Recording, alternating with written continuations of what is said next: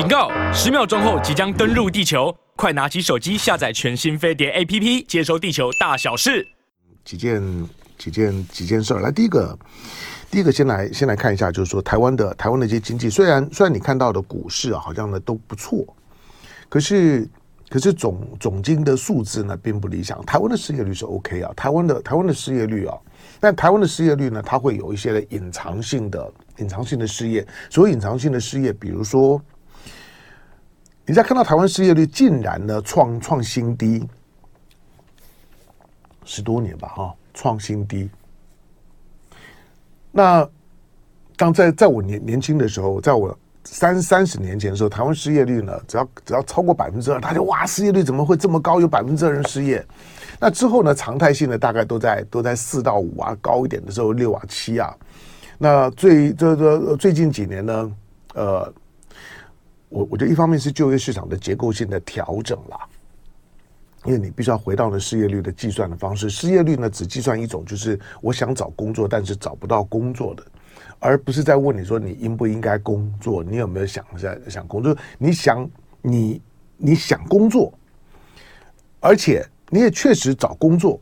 而你没有找到工作，他才会算在失业率里面，所以他就会排除掉很很多很多啃老族，比如啃老族好了。他就不工作嘛，或者我我我周围呢，周围有有有一些可能前前半辈子我还那个赚翻了哈，那或者呢投资呢下下叫非常厉害，或者是祖祖上有德的，就是我老爸老妈留留留给我的多啊，那那那我我虽然好像有很高的学历，有很强的本事，我应该要如何？啊，我不想做啊，那这个呢就不会算在失业率里里面，那。这种因为整个社会气氛的流流动跟观念的调整啊，对于就业这件事情，大家呢都在都在改变。在我这些世代来来讲呢，工工作的伦理呢是是人的人的就是说呢社会化养成当中来讲极为重要的部分。在我这个世代，可是我认为现在的现在二十出头岁的这些的世代不是，所以我们也。如果你的年年纪四五十岁跟我一样哦，那已经已经，就你你你你可能将将老未老，但是我已经老。那如果如果你的年年年龄段像我这样的，你看到现在的年轻人，你会觉得很懒散，然后对工作的态度呢就不着调，就觉得好像用台湾的闽南话讲，一年换二四个头家。就是一年换二十四个的，老板呢，就是就是工工作伦理很差，那在职场的适应力很差，对于自自己的职业的忠诚度呢很差，那所以呢就会常常换。但是，可是我我跟你说，就像当我们在告诉告诉年年轻人说呢，呃，现在是一个是一个斜杠的年代，杠杠杠杠杠，那你都要要斜杠，那因也因此呢。每个人在就业就业市场呢，使出来的都是一套组合拳。那专注在某一件事情上面好不好？我我我仍然认为好，但但是你要你要你要非常的强，非常的 excellent。但是越来越越多的年轻世代，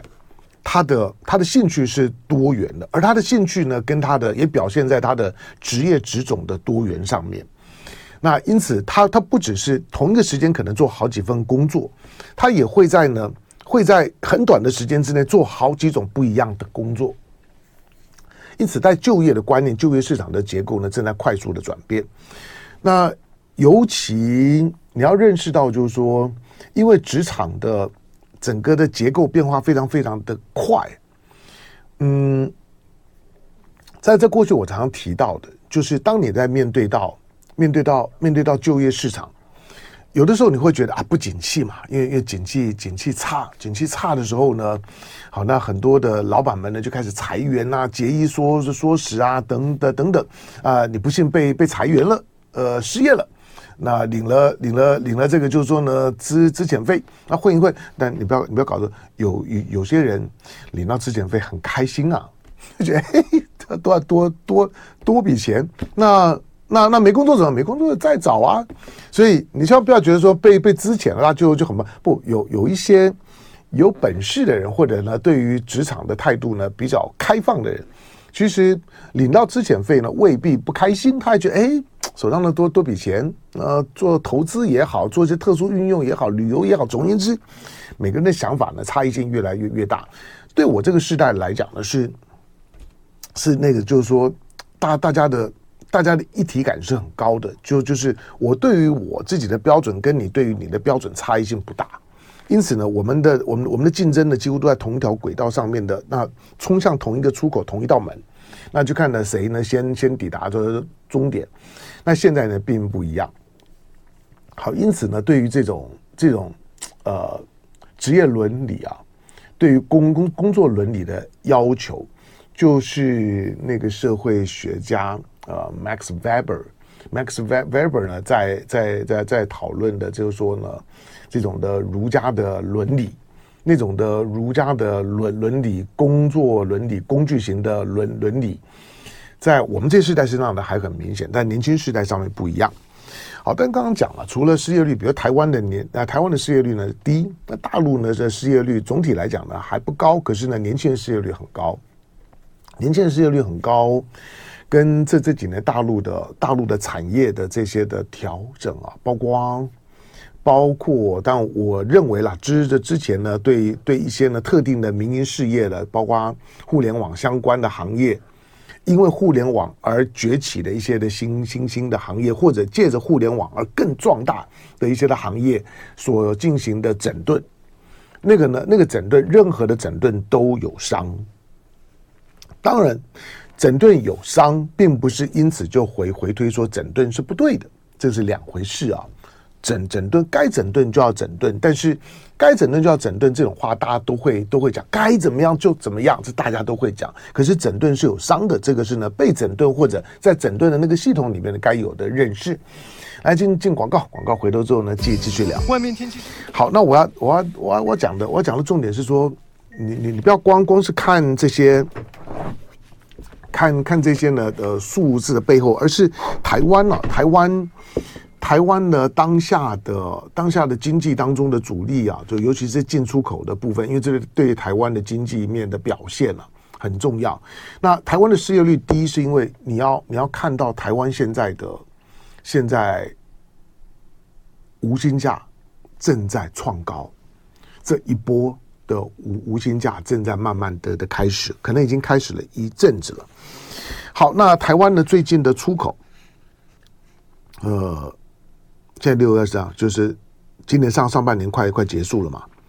进来的出口呢，第一个就是说，对五大出口市场的出口额全面下滑，这是七年来的第一第一次。第二个就是今年的第一季啊，今年第一季的出口的年增率，一二三月衰退将近百分之二十。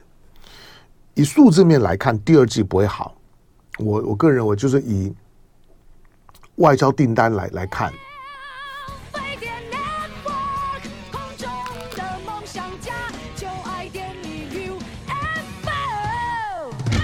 好，欢迎回到飞碟联播网飞碟早餐，我是唐家龙。哎，CC 券在问说，请问刚刚的旅行社的名称？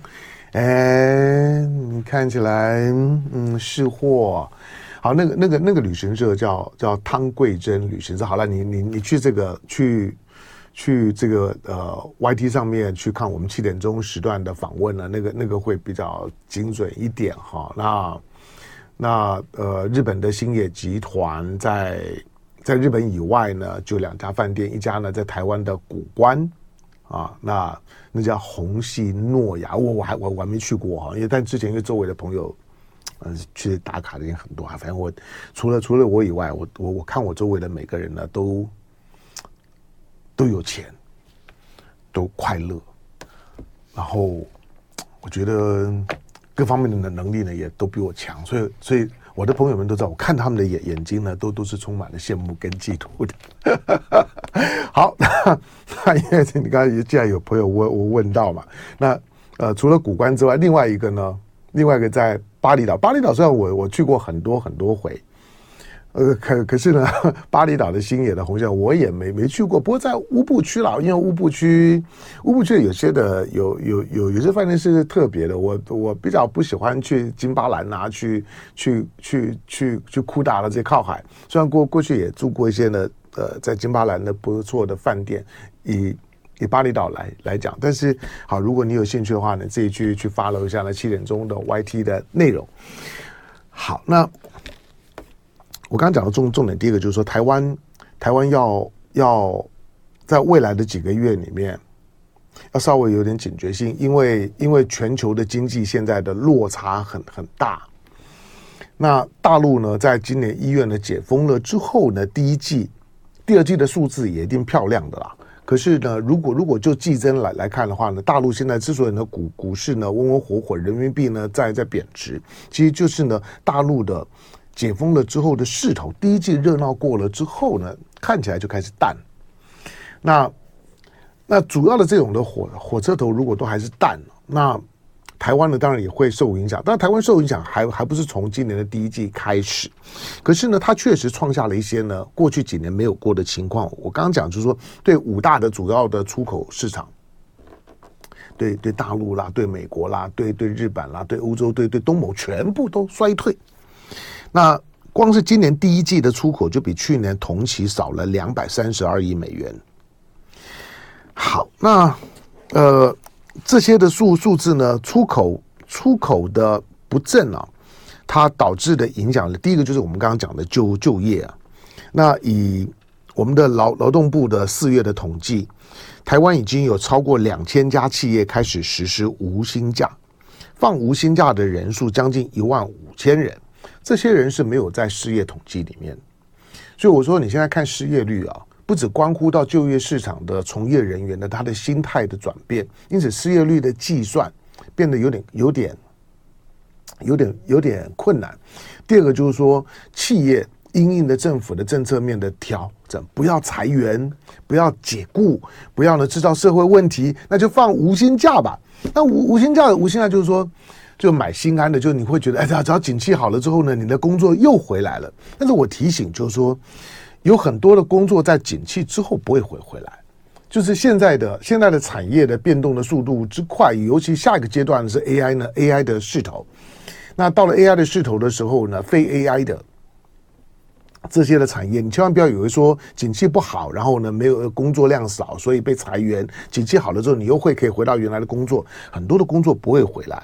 所以你的专长或者对市场的嗅觉要提高，当然会有些压压力了。哇，那个那个生活真真辛苦，对。可是我说这就是市场的现实。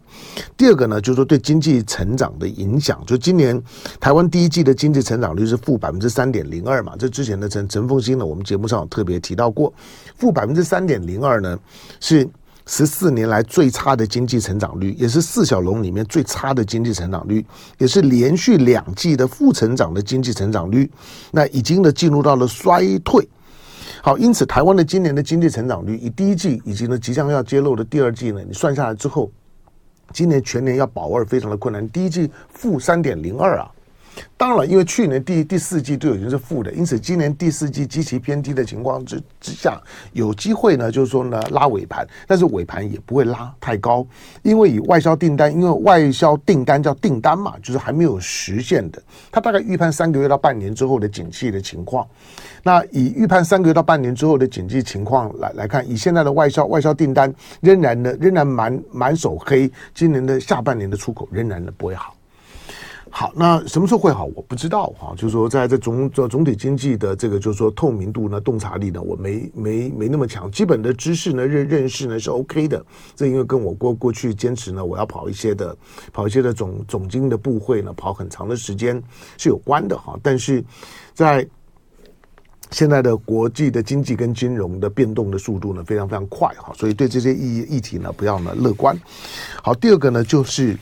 我我来讲台湾的部分了哈。好，第二个呢，来我们看一下呢，嗯，台湾的选选举。那美国的亚太驻青呢，康达康康达啊啊哎，杨永明的同学，杨杨永明在在美国念书的同学，哎，现在这几个混的不错啊。一个一个好像现在是是是韩国南韩的南韩的南韩的统一统一统一部的，他他他那是不是统一部？南韩的那个统一部的统一部的这个部长，那那个那个是杨永明的同学，还有一个就是康达。好，那这个呢，美国国务院的主管东亚事务的亚太驻青呢，康达在当地时间二十八日出席华府智库战略，就是 CSIS 举办的南海论坛，CSIS 啊。就是嗯，不嫌事儿大哈，就是 OK 了，反正他他谈的是事情，因为因为我会我会我会定定他们的定定他们的一些，有的时候呢是是线线上的 conference，或者有的时候呢就他们的文文章啊或者报告啊，那我会我会定他们的东西的时候呢，你你看了就知道，呃，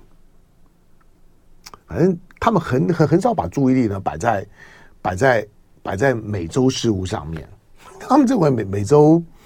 美洲的美洲的安全议题不热，所以呢，他们呢都会把他们的视野那投投射到呢地球上面离他们非常远的角落，关心亚洲啦，关心欧欧洲啦，基本上面就到别人家去去去去放火的意思，怕别人家的这个火吧失火了，还怕人家的火不大。好，那。康达呢，在在参加了这样一个论坛的时候呢，回应有关台海问题的提问，他说：“台湾将进入总统大选的敏感时期，各方应该负责任的行事。”康达表示说：“无论台湾大选最终是由哪位候选人胜出执政，美国都期待与他合作。”好，那德国之声呢，引述康达在 CSIS 论坛上面说呢，不论公开或私下的场合。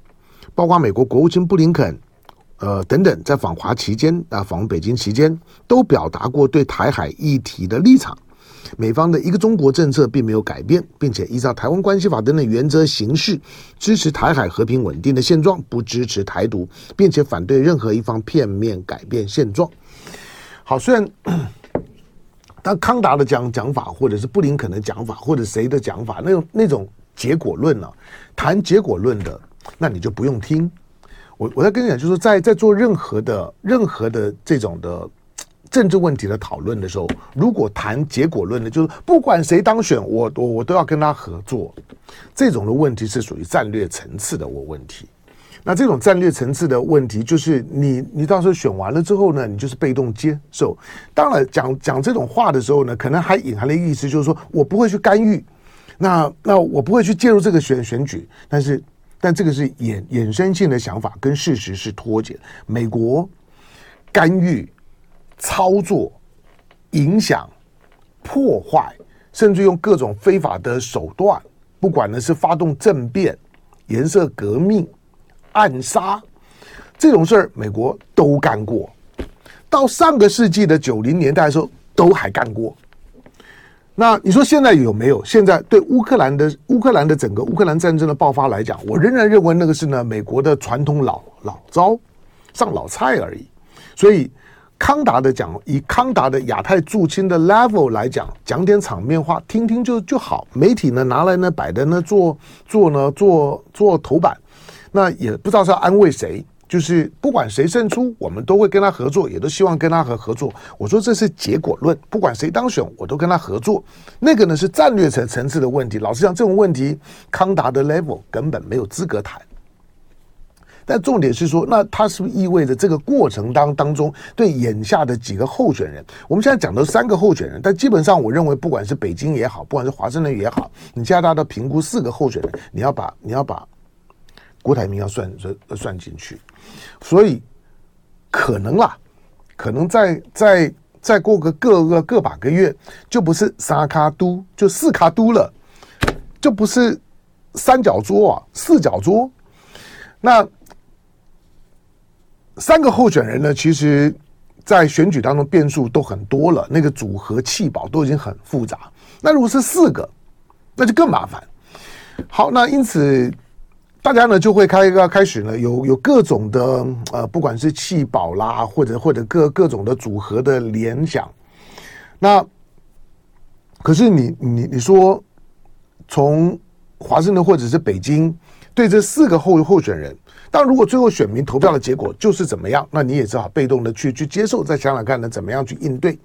但是在选举的过程当中的时候，这些的大国政治的操作，他不会想要说呢，在选举的过程当中就尽可能创造最有利，对我自己所期待的那个结果最有利的。结果的接受是一回事情，但是我到底期待呢？那个结果呢？怎么样结果对我最好？那才是真实的态度。那我们看到就是说，不管是美国也好，或者是或者是北京也也好，我不敢说他特别呢 prefer 谁，可可是他特别不 prefer 谁，不希望谁，大概已经快揭牌了。我我说光是。光是康达进北京，光是布林肯进进北京，这两件事情明明对台湾的影响很大，就像去年的习拜会一样。习拜会去年十一月十十六号，习拜会完了之后，整个的民民进党从府院党都不知道怎么讲话。十一月呢，接下去呢，接下去呢，十一月十一月十一月呢，二二十几号的选举，民民进党的大大败，因为你已经看到了。你你知道会发生什么什么事？从十一月十六号之后的那那那两个礼拜不到的时间，蔡英文连浮选都不知道怎么办。民民进党基本上就是呢躺在那个地方，很多人都已经呢连钱都不不花了。最后的是十天，钱都不下了，广告都都不下了，连告急都不告了，因为没救了。那今年的这情况，我我现在讲可能还太早，因为你你现在看到的侯友谊也不怎么样。那虽然呢，金金溥聪进进来了，我我昨天讲昨昨昨天，昨天呢是赖清德到顶，侯友谊到底，那到底是不是就会上来？到顶是不是就下去？那那是呢个别候候选人的因素。可是从整个的环境上面来来讲，现在的情况仍然是去年十一月十六号习拜会的延伸。何况今年九月、十一月还有习拜会呢。那今年的习呃习拜会的调子。从布林肯进北京，你就知道了，那个调子只会在去年十一月十六号的巴厘岛的习拜会的那个调子再往上堆叠。那去年十一月十六号的那个呢，所打下来的美中关系、中美关关系的那个，就是说呢，互动的政治基础，大家都在摸一条，就是说啊，我们我们彼彼彼彼此之间都不爽了，这不用装。那你你布林肯呢也也讲，我们会继继续呢说北京不想不想听的话，做北京呢不希望我们做的事儿。那你倒过来讲，难难道北北京就不是吗？都一样。所以你会怎么做，会怎么说，我也不能封你的口，也不能绑你的手，那大家就各搞各。但是基本上面呢，不要到兵戎相相见，导致不可控的后果。这个大概是呢美中所谓的护栏。那这个护栏一定是架在台海上面。那台海上面来讲呢，哪一个候选人呢会会导致这个护栏呢失效？这个是你基本上应该可以判断的出来。所以，当康达进北京、布林肯进北京的时候，整个的民进党的府院党呢，除了外交部出来讲一些根本就是没有意义的那些空话以外，让大家记者呢勉勉强强发个两三个字，府院的蔡英文、赖清德到现在为止都还没有针对布林肯进北京讲话。人家都已经讲到说呢，他们台了台湾的选举了，人家都已经讲到了，就是呢，希望呢台海稳定了，人家都已经讲到了不支持台台独了。当然，你也你也可以说啊，我就不是台台独，但是他没有办法讲，因为因为因为你就你就是嘛，所以这场的选举，你说我会比较喜欢侯侯友谊、郭台铭还是柯文哲，我不知道，但是。以现在的民进党的选举的调子，如果从大国政治的角度来讲，民民进党一定会备受压抑。所以你会发现呢，民进党现在对选战的打打法，基本上就是大傻逼，就是呢去催眠、去麻痹呢台湾的老百姓的安全意识，看怎么样的给你最最多的好好处。把说经济数字这么差，你只是把呢过去几年过过去几年。因为整个半导体一枝独秀所导致的台湾的总体经济的假性繁繁荣，我说那个假性嘛，半导体真的很好，可是呢，除了半导体呢，跟相关的高科技领域之外，其他的你说好吗？好个鬼！因此，为什么老百姓会有落差？终终究能够当科技新贵的，在园园区里面呢，每天呢被被操的跟狗一样的，哎，我不能讲讲狗，这好像跟柯文哲一样。好，但但是。你知道，那它终究是少数。但是因此所造成的那种的假新法，我们经济很好，但是我看到当下经济不好的时候，不只是那那些的科技新贵，你的科技的老贵或者不贵的那更惨。就爱点你 UFO。